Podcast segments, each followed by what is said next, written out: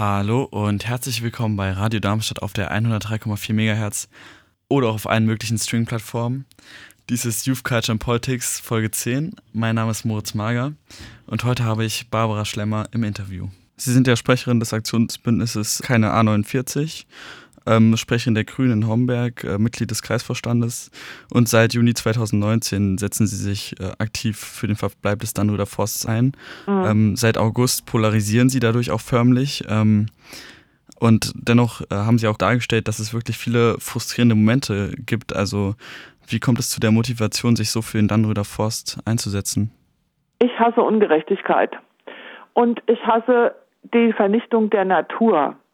Und ich bin ja von Haus aus Lehrerin. Ich habe nicht Generationen von Schülern ins Leben raus befördert und zwar versucht, denen allerbeste Startchancen ins Leben zu geben, dass ich jetzt zugucke, wie genau die Generation und deren Kinder äh, dem, dem Klimawandel ungebremst sozusagen äh, zum Opfer fallen. Das ist doch völlig absurd. In den Schulen versucht man bestmögliche Startbedingungen für die Schüler und die Kinder herzubringen, ja.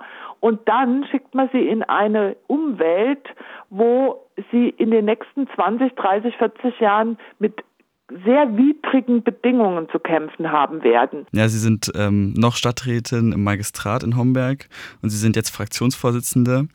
Ähm, die Bürgermeisterin Claudia Blum forderte im August 2020 äh, zu ihrem Rücktritt auf. Das war einer der höchsten Eskalationsstufen äh, bisher. Ähm, wie gehen Sie mit solchem politischen Gegenwind um? Am Anfang, als der alte Bürgermeister Dörn da noch da war, da war es eigentlich sogar noch relativ angenehm.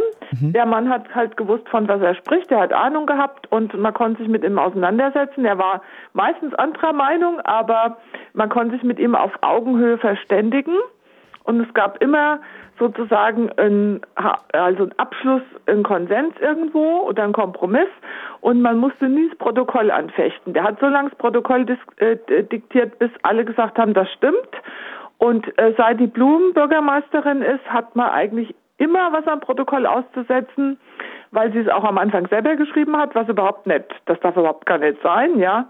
Dass äh, sie brauchen eine neutrale Person, die das Protokoll abfasst und ähm, dann seitdem, weil man mit ihr halt nicht auf Augenhöhe diskutieren kann, weil sie einfach gar keine Ahnung hat von vielen Sachen und dann unter, unterdrückt sie einfach das Rederecht und da ging's los. Und, ähm, das war ja schon im Vorfeld eine schwierige Situation und ähm, ja, ich sag mal, ich war nicht überrascht, dass sowas kommt.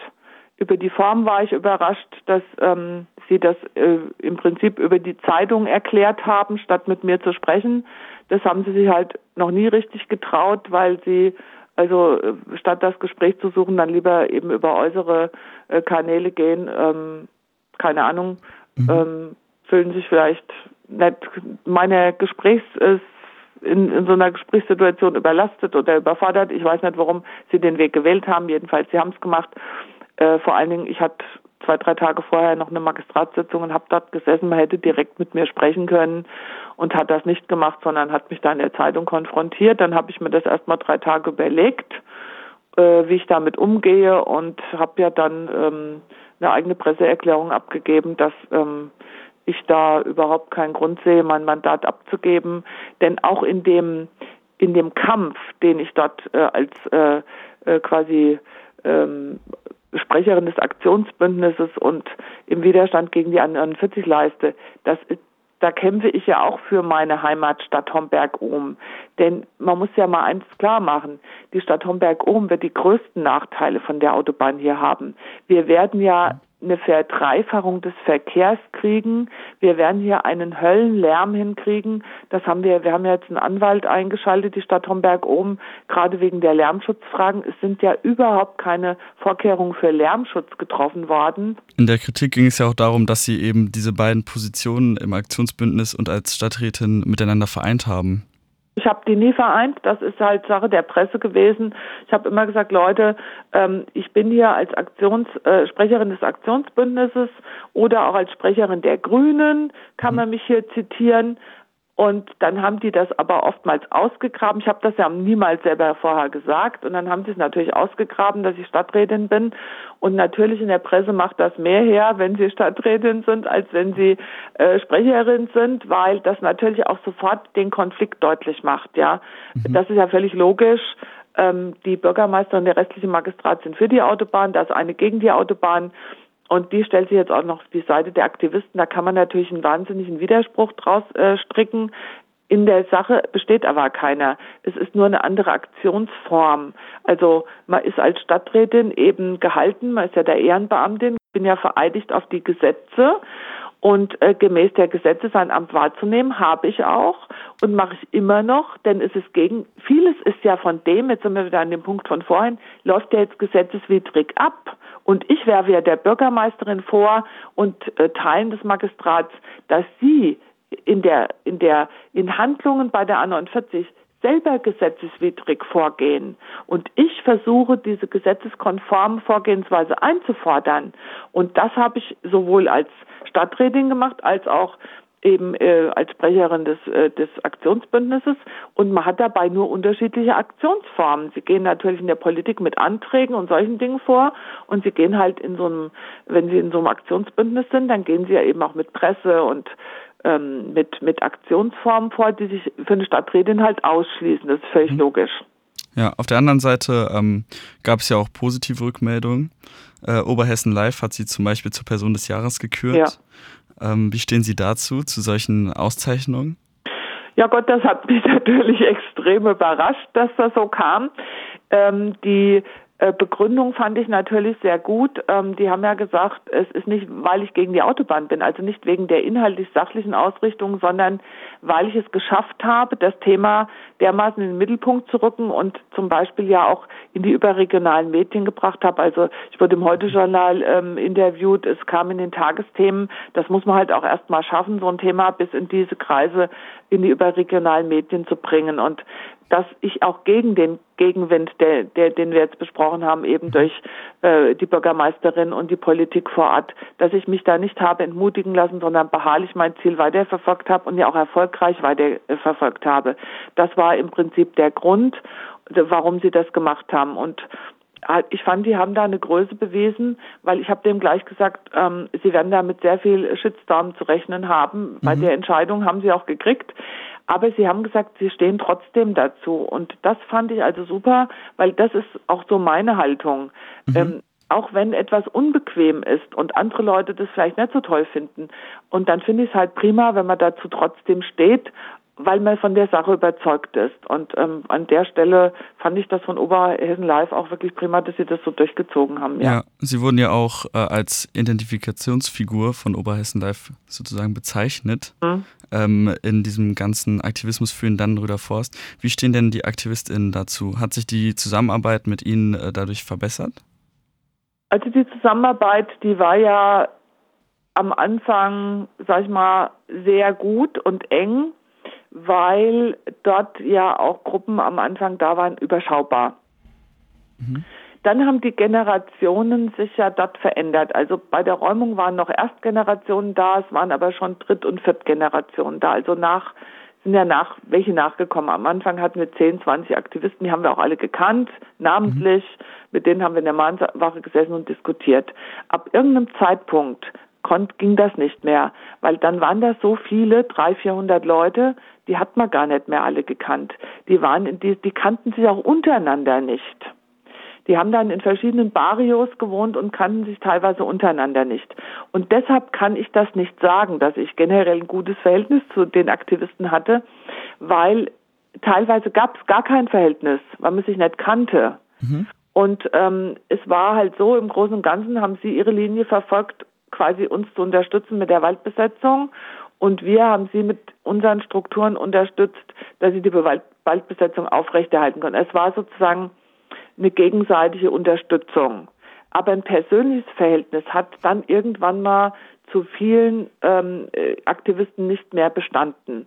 Und nach der Räumung hat sich im Prinzip, ähm, wir haben aber immer gemeinsame Dinge gemacht. Also Waldstadt mhm. Asphaltbündnis und Aktionsbündnis. Wir haben also immer diese Sonntagsspaziergänge, die öffentlichen Auftritte, das haben wir zusammen gemacht. Dann gab es von unserer Seite Reden, dann gab es von denen ihren Seiten Reden. Das hat immer gut geklappt. Und ähm, jetzt hat sich das nochmal verändert, sind nach der Räumung nochmal andere Aktivisten gekommen. Ich würde sagen, wir haben jetzt keine mehr aus der ersten Garde. Mhm. Und die ändert, die sind auch anders gestrickt. Also die ersten, das waren diese Baumbesetzer, das waren die, die in der Natur auch sein wollten.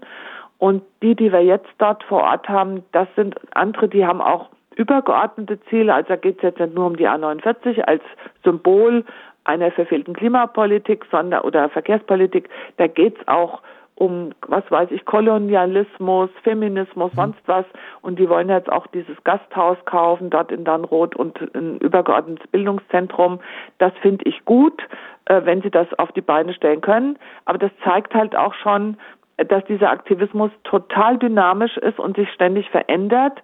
Und je mehr sich da in die Richtung entwickelt, umso ich verfolge das, ich stehe auch in Kontakt mit denen, aber da habe ich mich jetzt ein Stück weit rausgezogen. Mhm. Thema Dynamik, wie stehen Sie denn zu wirklich äh, stärkerem Extremismus, wenn es dann auch um zum Beispiel Gewalt gegen äh, PolizistInnen geht? Also das lehne ich natürlich ab, das ist klar.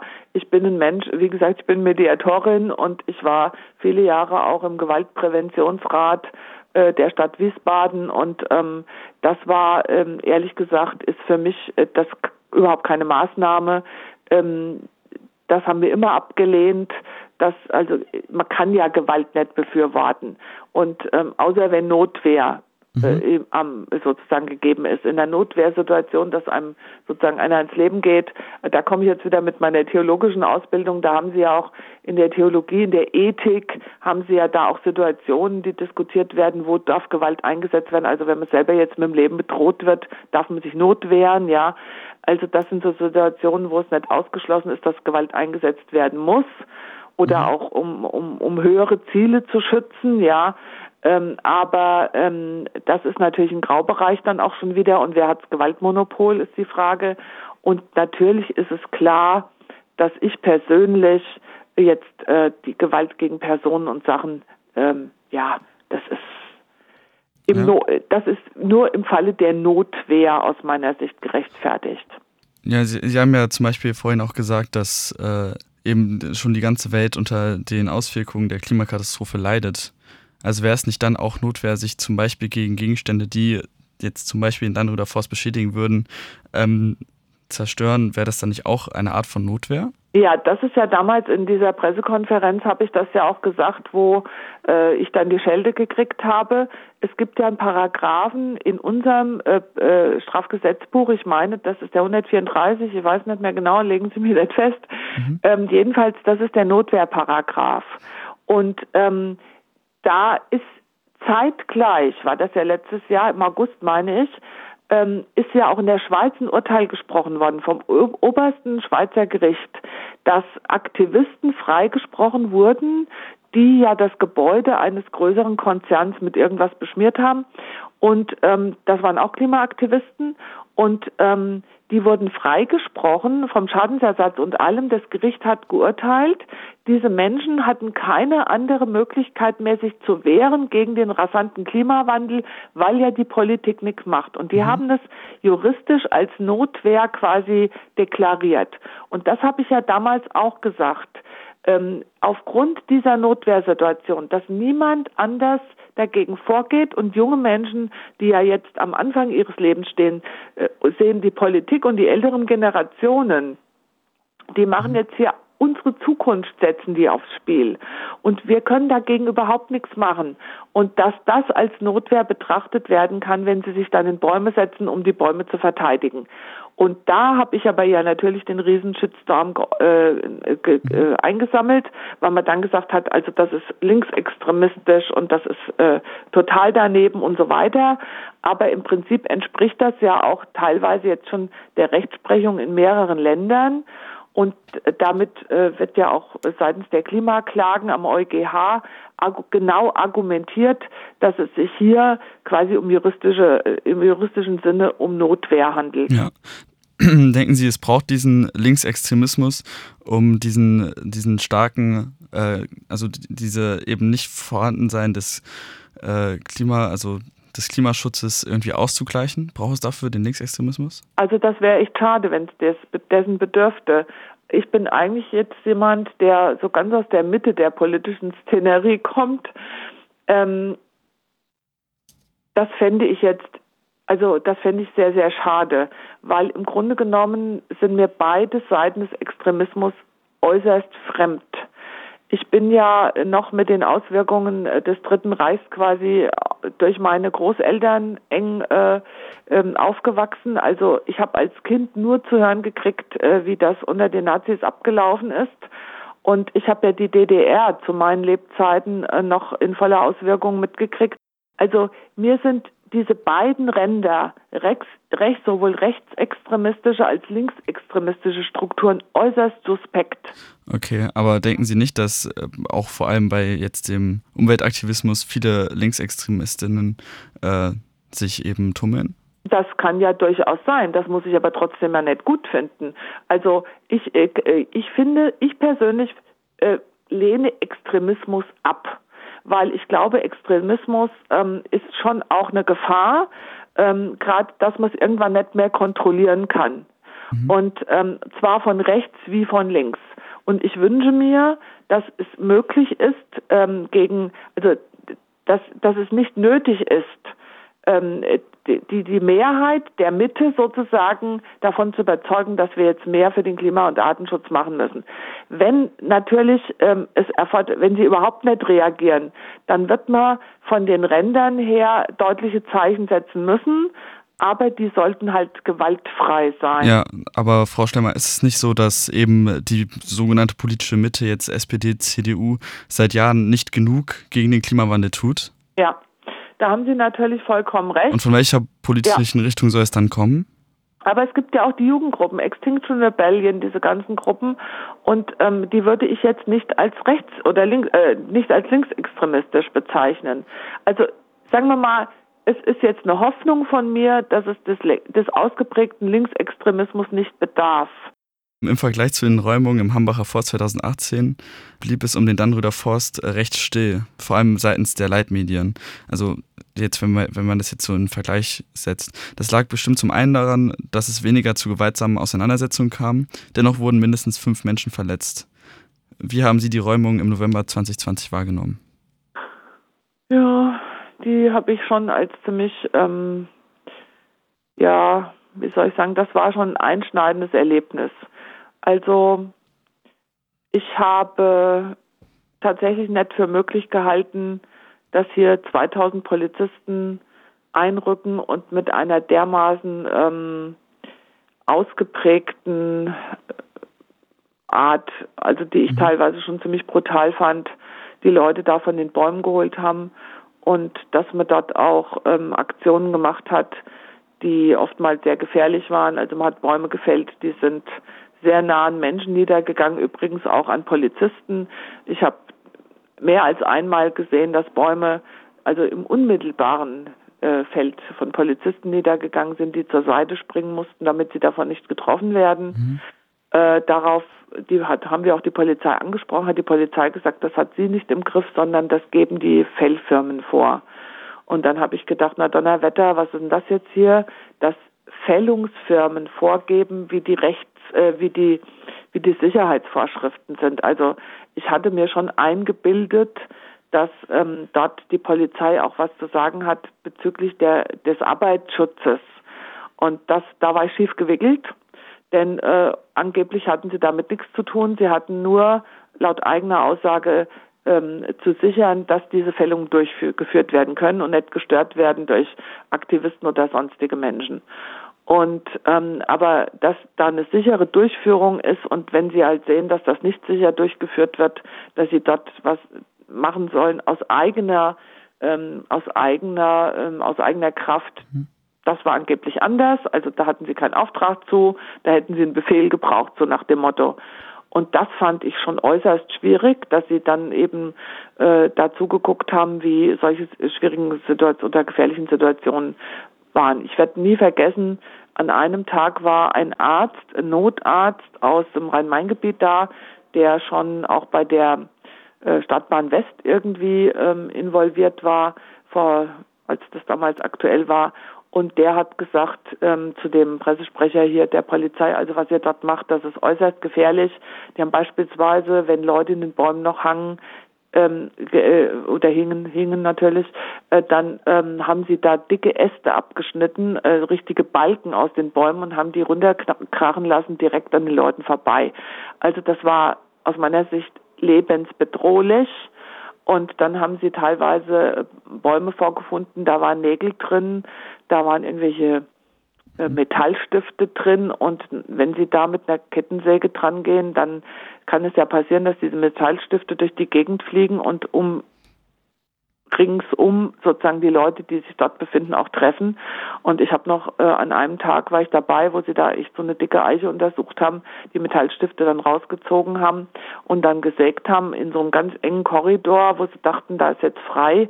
Und da habe ich gedacht, jetzt sind sie ganz verrückt geworden, weil wenn nur ein Stift übersehen worden wäre und der, die fliegen ja meterweit und es standen mhm. ringsrum ähm, standen Polizisten, es standen andere Menschen, äh, Aktivisten und es standen natürlich diese ganzen Zuschauer außerhalb des Kletter, äh, des, äh, dieses Bandes, Flatterbandes, aber nah genug, um so einen Stift abzukriegen, ja.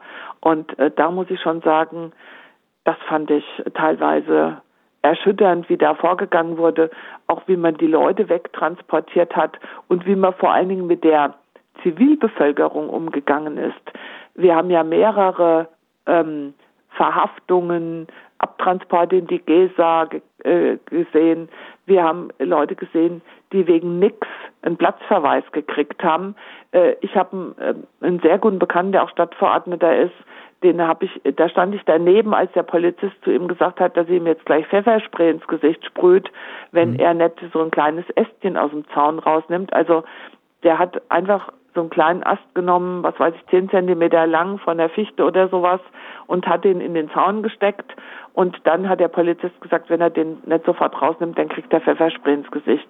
Also da habe ich schon gedacht, jetzt sind ein paar völlig außer Rand und Band geraten hier. Denn das ist ja vollkommen unangebracht ähm, gewesen. Also in keiner Relation hat das gestanden. Ja. Also würden Sie da an manchen Stellen auch schon von diesem zu hohen Engagement der Polizei, von ja. Polizeigewalt sprechen? Ja, auf alle Fälle. Also das habe ich ja mehrfach auch gesehen, ähm, wo ich dachte, also ehrlich gesagt, ähm, hier müsste man sofort einschreiten. Die sind, also das war nicht mehr angemessen, wie da vorgegangen wurde. Und äh, da hat man an der falschen Stelle gestanden, da, da ist man bald verhaftet worden. Es ist mir selber passiert, dass ich an einem Tag, da ging es los mit den Räumungen in, im Süden vom Dannröder Wald, ähm, Durchzug hieß dieses Barrio und ich stand da mit einem Presseteam, beziehungsweise es war ein Kamerateam von Arte da an dem Tag und parallel war, weil das ja ganz frisch war mit der Räumung, dann auch noch der Hessische Rundfunk da und der WDR. Und ähm, wir haben also zugeguckt, wie sie das eine Barrio da geräumt haben. Und es war alles abgesperrt, wie immer mit so einem Flatterband. Dann ist eine junge Frau in dem Waldstück gestolpert und in das Flatterband gefallen und das Flatterband ist dabei gerissen. Ich habe das genau gesehen. Mhm. Dann hat man die sofort äh, gepackt und hochgezerrt, mit Schmerzgriff abtransportiert. Und dann äh, hat die auch zu Recht gesagt, ja, was sie denn gemacht hat. Und ähm, sie ist aus Versehen in das und hat die gesagt, ja, sie ist da rein und so weiter. Und dann hat sie gesagt, ja, aber das ist ein Versehen, ich bin gestolpert über eine Wurzel oder irgendwas. Der Boden ist ja da mhm. sehr uneben gewesen. Und dann ist sie halt gestolpert. Und das haben sie aber nicht abgenommen. Also sie haben sie dann weiter transportiert. Dann habe ich gesagt, sagen Sie mal, was machen Sie denn da? Wieso gehen Sie da so brutal vor? Schmerzgriff und so ist doch überhaupt nicht angebracht. Ich habe das genau gesehen. Die ist in die, in die, die ist gestolpert und ins das Flatterband reingefallen. Da müssen Sie doch jetzt nicht so einen Aufstand hier machen. Das hatte ich noch nicht ausgesprochen, da war ich links und rechts mit dem Schmerzgriff gepackt. Aber ich kann Ihnen sagen, dass es weh tut. Und es war schon Corona-Zeit und die hatten keine Maske auf, die Polizisten, beide nicht. Hm. Und haben mir also einen halben Meter, haben dicht neben mir gestanden, haben mich da angesprochen, mit dem Schmerzgriff weg, wollten sie mich wegführen und haben mir da ins Gesicht äh, gehaucht. Und da habe ich gesagt, jetzt will ich Ihnen mal was sagen. Es ist Corona und wenn Sie nicht sofort 1,5 Meter Abstand äh, halten, dann haben Sie jetzt von mir eine Anzeige wegen Gesundheitsgefährdung. Dann sind sie erst recht äh, sauer geworden und haben noch fester gepackt. Und da habe ich gesagt, gut, jetzt können Sie sich nur noch aussuchen, in welchen Sender Sie lächeln wollen. Mhm. Arte, WDR oder Hessenschau. Alle drei haben nämlich gerade die Kamera hier drauf gerichtet. Da hätten Sie mal sehen sollen, wie schnell die mich losgelassen haben.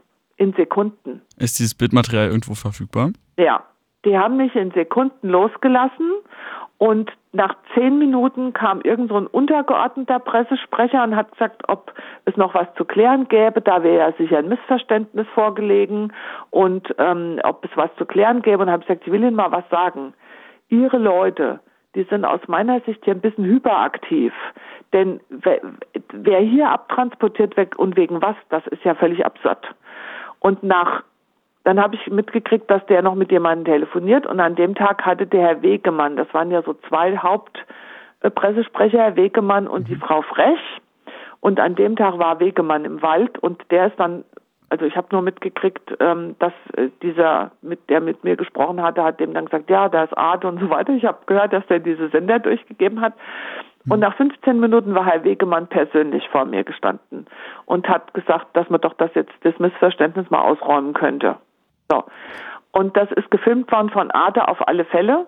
Also das war wirklich ganz klar. Mhm. Wenn die Angst haben müssen, dass sie morgen im Fernsehen gezeigt werden, dann sind sie total anders drauf. Das war ja auch so, wenn kirchliche Beobachter, die kirchliche Beobachterin ist ja auch niedergeschlagen worden übrigens und mhm. prozessiert jetzt gegen die Polizei, eine von den kirchlichen Beobachtern, oder wenn die ähm, parlamentarischen Beobachter da waren, dann hat die Sache schon ganz anders ausgesehen, als wenn niemand dabei war von denen. Ja, also das mich würde dieses Bildmaterial wirklich sehr interessieren. Das wäre sehr nett. Muss man bei Arte anfragen, ob man das kriegen kann. Ähm, ich kann fragen. Ja, das wäre das wär wirklich sehr nett. Ich kann das fragen, ähm, ob, ob sie diese Sequenz noch hat und ob man das kriegen kann. Ja, es wäre wirklich schön, das nochmal so einzeln zu veröffentlichen.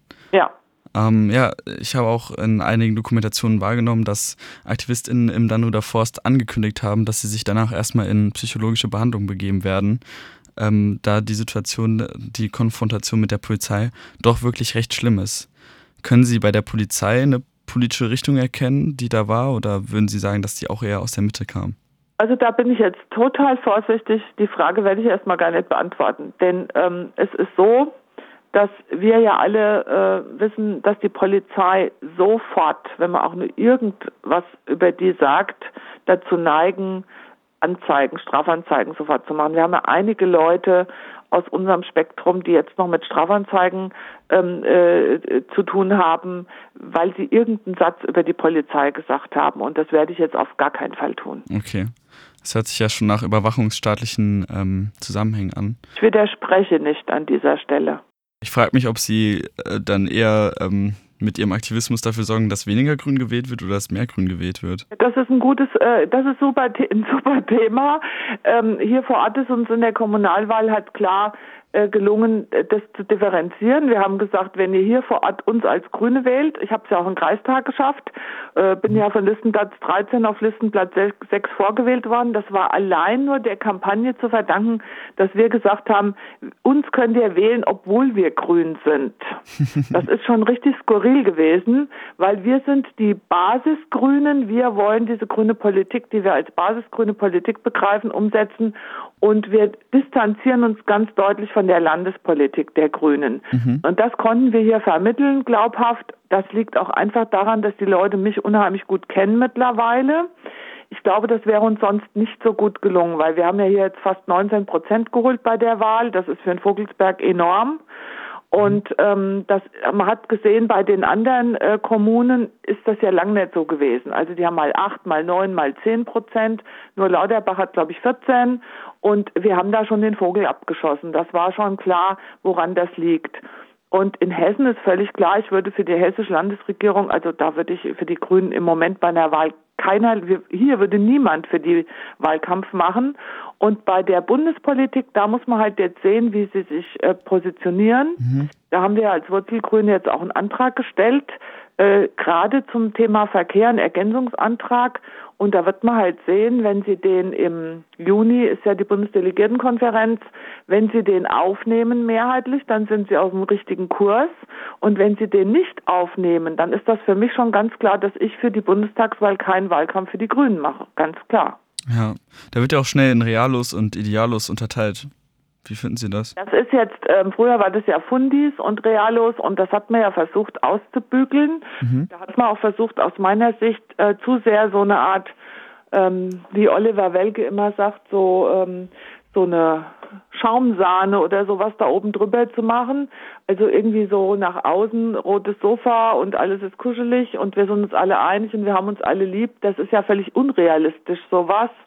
Es gibt mhm. ja diese Strömung bei den Grünen wie bei allen Parteien immer noch die unterschiedlichen und da so einen Zuckerguss drüber zu, zu gießen und so zu tun, als ob es die nicht gäbe, kann ja nicht gut gehen. Irgendwann stehen die sich ja wieder gegenüber und das wird jetzt auch so weit kommen, denn ähm, man hat ja jetzt in Hessen durch, durch die Dannröder Waldgeschichte eben hat ja diese Gruppe der Wurzelgrünen gegründet. Früher hätten die Basisgrüne oder Fundis ge geheißen und jetzt heißen sie halt Wurzelgrüne. Das mhm. sind aber im Prinzip vom Ansatz her ähnliche Leute. Und die sind ja von äh, Kassel bis zur Bergstraße quasi, haben die sich zusammengerauft und ich glaube, das sind 50, 60 Leute in, mittlerweile in Hessen. Und mhm. die haben jetzt auch diesen Antrag an den Bundesdelegiertenparteitag äh, gestellt und der hat ja 100, über 120 Unterstützer. Also als ich ihn unterschrieben habe als Einreicherin, äh, da hatte der schon über 120 Unterstützer und äh, aus ganz Deutschland, also München, Hamburg, Berlin, Erlangen, keine Ahnung wo, Dresden habe ich mhm. gesehen. Und das heißt, ähm, diese Menschen, die früher Fundis hießen und jetzt idealos offensichtlich, mhm. Äh, die gibt's ja immer noch. Und es gibt halt die eher realos ähm, genannten und ähm, da, das ist nach wie vor die Kunst, die zusammenzubringen und ähm, nur Realpolitik zu machen und seine Ideale nicht zu verfolgen, halte ich eben auch nicht für richtig. Ja, der Dannröder Forst war ja auch eine Zerreißprobe, der, Sie haben es so genannt. Mhm. Ähm, nun ist Annalena Baerbock Kanzlerkandidatin ähm, und nur noch Realos wirklich im Vorstand. Mhm. Ähm, und das, was Sie eben angesprochen haben mit diesem Zuckerguss über diese Entscheidung, das ist ja diesmal anscheinend auch wieder so passiert, denn ähm, die Entscheidung wurde ja ziemlich einvernehmlich im grünen Vorstand getroffen. Ähm, was ist jetzt aus dieser Zerreißprobe geworden? Also ich weiß noch nicht, ob die bestanden ist, weil äh, im Untergrund ist sie ja noch vorhanden. Und ähm, ich glaube, alle geben sich im Moment mal Mühe, vom Bundestagswahlkampf äh, den Ball flach zu halten und nicht äh, großartig irgendwelche ähm, Differenzen auszutragen, in der Hoffnung, dass man dadurch, durch diese Ruhe, äh, dass man in der Bevölkerung wählbar wird und oder bleibt und dass eben die Umfragen sich noch verbessern und dass man da mit 25 bis 30 Prozent halt abschneidet und dass man unter Umständen tatsächlich stärkste Kraft wird oder aber zumindest zweitstärkste Kraft und in die Regierung kommt. Das ist ja die mhm. Strategie. Die ist ja auch durchaus nachvollziehbar.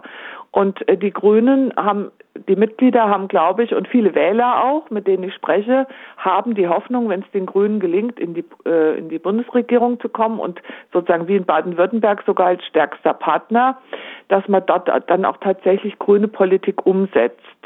Das ist so eine Art äh, Hoffnung halt. Das sind jetzt die Letzten, die es noch reisen können in Deutschland weil die anderen Parteien versagen ja kläglich, wie das Bundesverfassungsgericht ja jetzt gezeigt hat.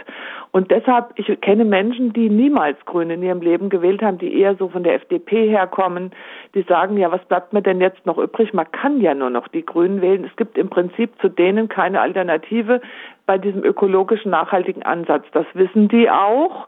Und jetzt sagen die, jetzt machen wir nur kein Un, keine Unruhe hier, sondern alles ist fein und dann werden wir schon gewählt und dann machen wir es richtig grün.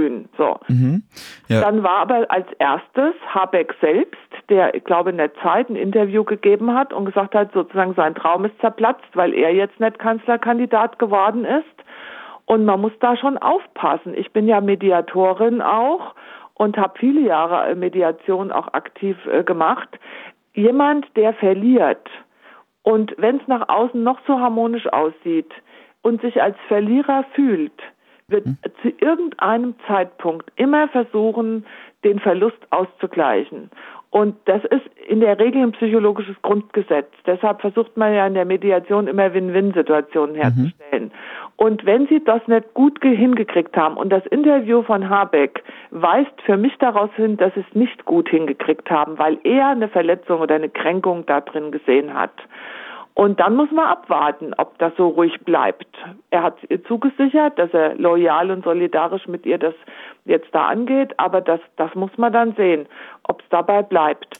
Und ähm, es war eine Hinterzimmerentscheidung wahrscheinlich, das ja. klar. Und viele an der Basis sagen auch, wir hätten lieber einen Habeck gehabt, ja. Ja, Sie haben gerade Baden-Württemberg ähm, als Beispiel mit Kretschmann natürlich genannt, ähm, dass da wirklich grüne Politik betrieben wird, dadurch, dass Grüne im äh, eben die stärkste Kraft sind. Ist das, ist das wirklich so? Ja, das ist halt die Frage, ist das wirklich so? Ich meine, der Kretschmann gehört ja auch zu den Realos. Und gerade in, in Baden-Württemberg sind ja zuerst die Klimalisten entstanden, weil dort viele Grüne, sag ich mal, Basisgrüne, ja auch gesagt haben, ja, unter dem ist halt keine grüne Politik, wird nicht gemacht, sondern sobald sie sich in Regierungsverantwortung befinden, das ist ja wie bei den hessischen Grünen, mhm. da werden sie ja staatsmännisch und dann äh, entdecken sie halt den Realitätssinn ganz besonders. Also dann sagen sie halt, wir müssen Kompromisse schließen, wir haben einen Koalitionspartner und obwohl es jetzt in Baden-Württemberg ähm, ein großes Gefälle zwischen den beiden gibt. Ich meine, die, die Grünen haben ja über 30 Prozent und die CDU, weiß nicht, paar 20. Mhm. Jedenfalls sind sie deutlich schwächer und aus meiner Sicht hätte man da vielleicht durchaus mehr Möglichkeiten als grüner Ministerpräsident. Ich kann das natürlich im Einzelnen nicht be beurteilen.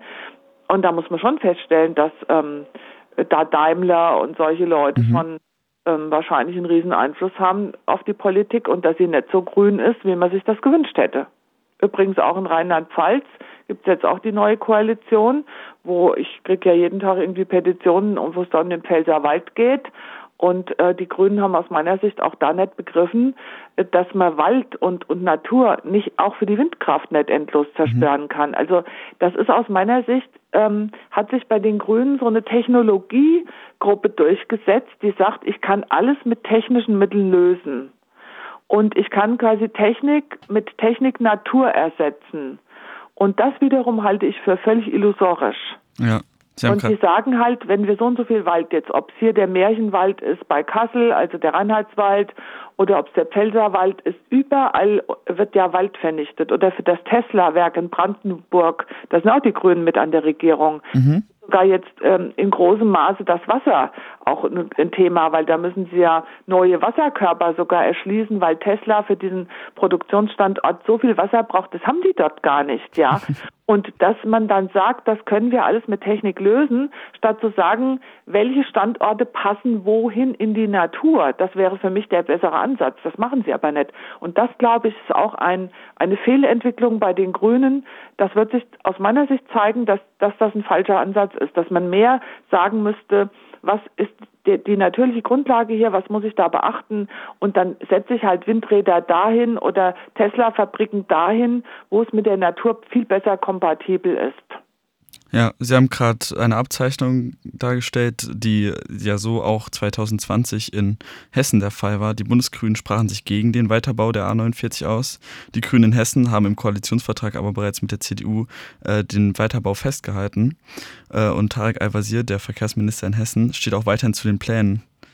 Was sagt das über die Grünen aus, dass so etwas immer wieder passiert? Also da kann man nur mal sagen, was sagt es in erster Linie für, über Tarek Al-Wazir aus? Ähm, Tarek Al-Wazir hat ja schon 2014, als sie noch gar nicht in der Koalition waren, gesagt, er will die A49. Da gibt's ja Gott sei Dank eine Aufzeichnung, eine Ton- und Filmaufzeichnung vom Hessischen Rundfunk. Die haben sie ja jetzt auch während der ganzen letzten Zeit irgendwann mal eingespielt.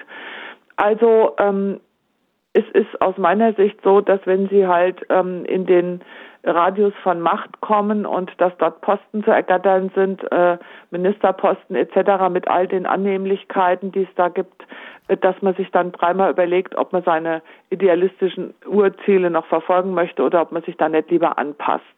Und das haben die hessischen Grünen äh, gemacht. die zucken ja auch jetzt nicht, obwohl bei der Bauumsetzung von der A49 enorm viele Rechtswidrigkeiten auftreten.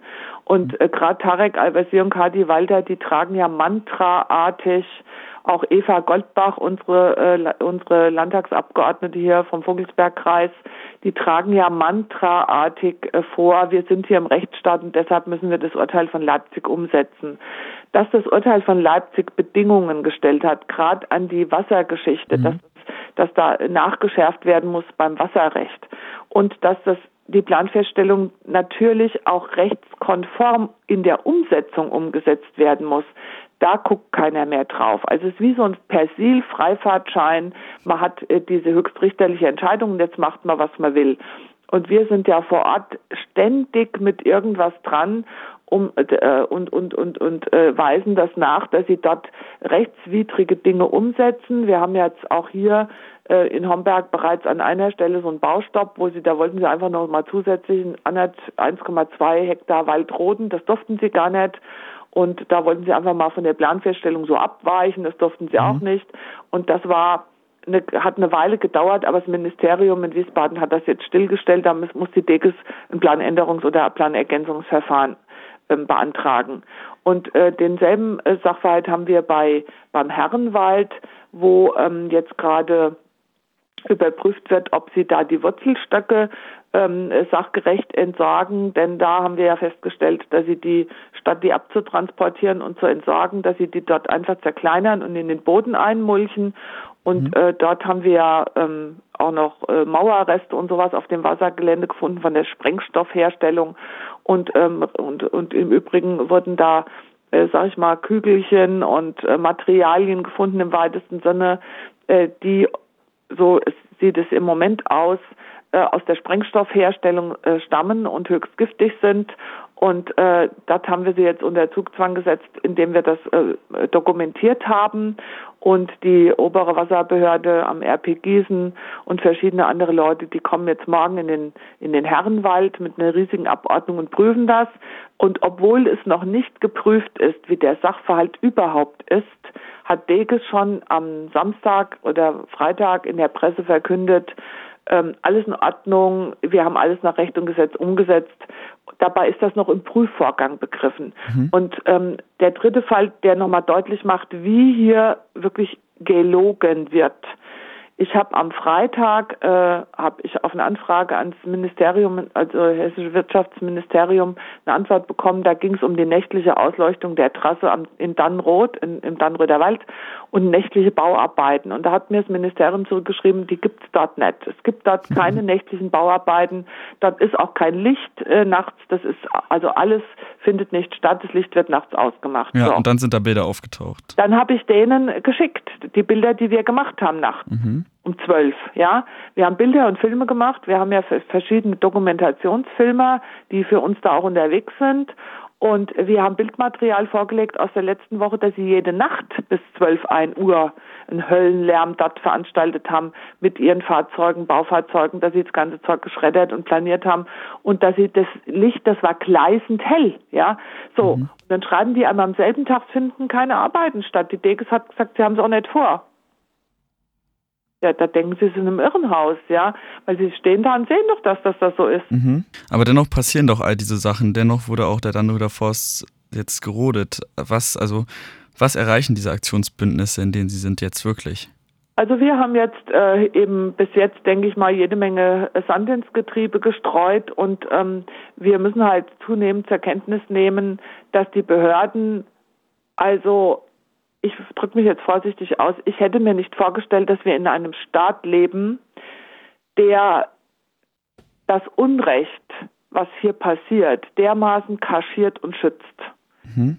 Denn also das war für mich unvorstellbar, dass Leute ähm, also so abweichen können von Planfeststellungsvorgaben äh, und dass sie dabei von der Polizei noch geschützt werden, weil sie von oben eine Anordnung kriegen, dass das geschützt wird und dass wir als Bürger quasi Gutachter Leute in den Wald schicken müssen, die das nachweisen müssen und wir das mit viel Mühe und Aufwand dann an verschiedenen Stellen stoppen müssen, was uns ja gelungen ist. Mhm. Das ist halt sehr anstrengend, das wissen Sie Und ähm, wir sind natürlich äh, tatsächlich David gegen Goliath, was Geld betrifft, was Manpower betrifft, was alles betrifft. Aber dafür dachte ich, eigentlich leben wir in einem Rechtsstaat. Denn der Rechtsstaat zeichnet sich ja aus meiner Sicht dadurch aus, dass für alle die Gesetzeslage die gleiche ist und dass ich auch einen multinationalen Konzern zur Ordnung rufe, wenn er sich nicht an die Regeln hält. Und das passiert nicht. Wie mhm. oft kriege ich hier von Menschen gesagt, ja, wir sind jetzt in der Situation, jetzt müssten wir eigentlich die Polizei holen. Aber wir wissen mhm. ja, dass wir die nicht holen brauchen, die helfen uns ja nicht. Ja. Das ist ein katastrophaler Umstand. Und das ist vor allen Dingen gerade was die politische ähm, Entwicklung betrifft und, und, und die, das Vertrauen in unseren Rechtsstaat und die Demokratie, das ist ein ganz fatales Signal, weil hier ganze Bevölkerungsgruppen jetzt mittlerweile davon überzeugt sind, dass der Rechtsstaat nur nach den Regeln von Strabag und Konsorten funktioniert und dass auf allen politischen Ebenen irgendwelche Leute dafür gekauft sind, dass das funktioniert. Also das ist ja, man hat ja ständig diesen Wahnsinn vor Augen und das ist schon eine belastende Situation, das muss man schon sagen. Vergangene Woche hat das Bundesverfassungsgericht das Klimaschutzgesetz gekippt. Das Gesetz verletze Freiheitsrechte der künftigen Generationen, dadurch, dass zu wenige Maßnahmen zur jetzigen Zeit ergriffen werden und dann später ab 2030 viel, viel stärker eingeschränkt werden müssen.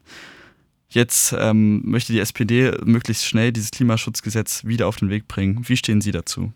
Also das ist natürlich eine tolle Idee, das Klimaschutzgesetz äh, möglichst schnell auf den Weg zu bringen. Ob jetzt ausgerechnet die SPD die glaubwürdigste Partei dafür ist, das wage ich zu bezweifeln, äh, zu bezweifeln, dass der Klimakanzler Scholz ins B das ausgerechnet machen möchte, der ja jetzt versucht hat, mit USA einen Deal zu machen mit Joe Biden, dass ähm, die USA akzeptieren, dass in Deutschland Nord Stream 2 fertig gebaut wird, die sagenhafte Pipeline, die ja mit Sicherheit super klimafreundlich ist, und ähm, dass dafür die Bundesrepublik äh, Deutschland für zwei Milliarden Fracking-Gas aus den USA bezieht. Diesen Deal hat der Scholz äh, Biden vorgeschlagen. Und da möchte ich mal bezweifeln, dass beide Vorschläge von besonderer Klimafreundlichkeit sind.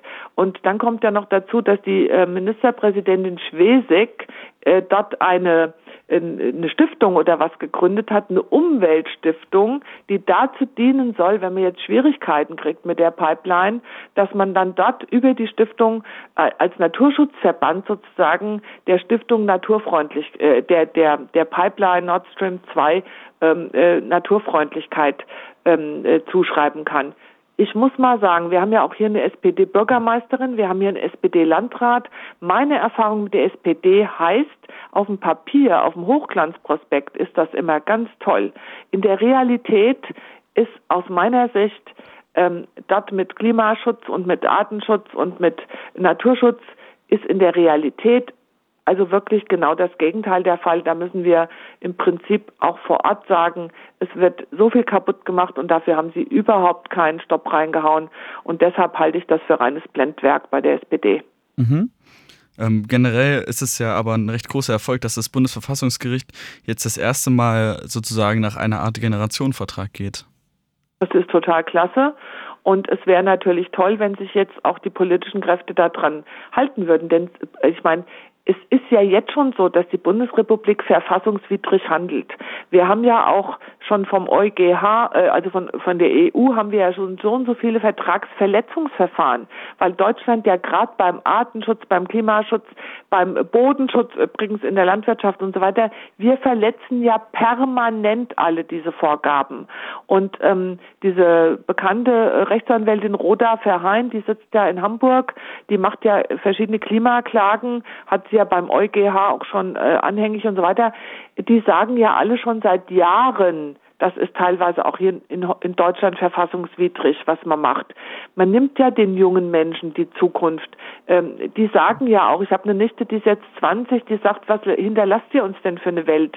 Und wir haben ja im Prinzip, wir demonstrieren, wir demonstrieren, wir demonstrieren bei Fridays for Future und sonst was. Und es hört uns ja gar keiner. Das interessiert die ja alle gar nicht. Und das ist ja schon, eine, die verzweifeln ja da schon fast. Und jetzt mhm. haben sie äh, diese, sie haben da Recht gekriegt vor dem Bundesverwaltungsverfassungsgericht. Äh, und das ist sehr hoffnungsfroh. Da haben sie was in der Hand, damit können sie jetzt nochmal neu losstarten. Und die Luisa Neubauer hat ja dazu auch tolle Interviews gegeben. Aber das ist doch, im Prinzip ist das doch ein Armutszeugnis für diesen Staat und die jetzt uns Regierenden. Das müssten doch die Leute, die jetzt am Ruder sind, längst selbst erkannt haben, dass sie verfassungswidrig unterwegs sind. Hm. Und da muss man doch mal die Frage stellen, von welchen Leuten werden wir denn überhaupt regiert? Die haben ja alle einen Amtseid geleistet, Schaden von Deutschland und dem deutschen Volke abzuwenden und äh, im Übrigen noch tausend andere äh, Dinge gut äh, und, und nicht rechtswidrig zu machen. Das sind Beamte die sind auf diesen Staat vereidigt und auf sämtliche Gesetze. Und diese Leute sind so unterwegs, dass sie verfassungswidrig handeln. Ja, da muss man doch die, das Gesamtkonstrukt unseres Staates mal anfragen, von wem werden wir denn gerade regiert auf den ganzen Ebenen? Halten die sich überhaupt selbst noch an ihre eigenen Gesetze? Katastrophe. Mhm. Ich halte das für eine Katastrophe. Ich freue mich über das Urteil und ich hoffe, ich hoffe, dass es halt wirklich auch dazu führt, dass man sich anders verhält. Ja, ich denke, das sind ähm, wirklich ein paar starke Schlussworte. Ähm, ich möchte mich an dieser Stelle für dieses Interview bedanken. Vielen Dank, Barbara Schlemmer. Gerne, vielen Dank Ihnen.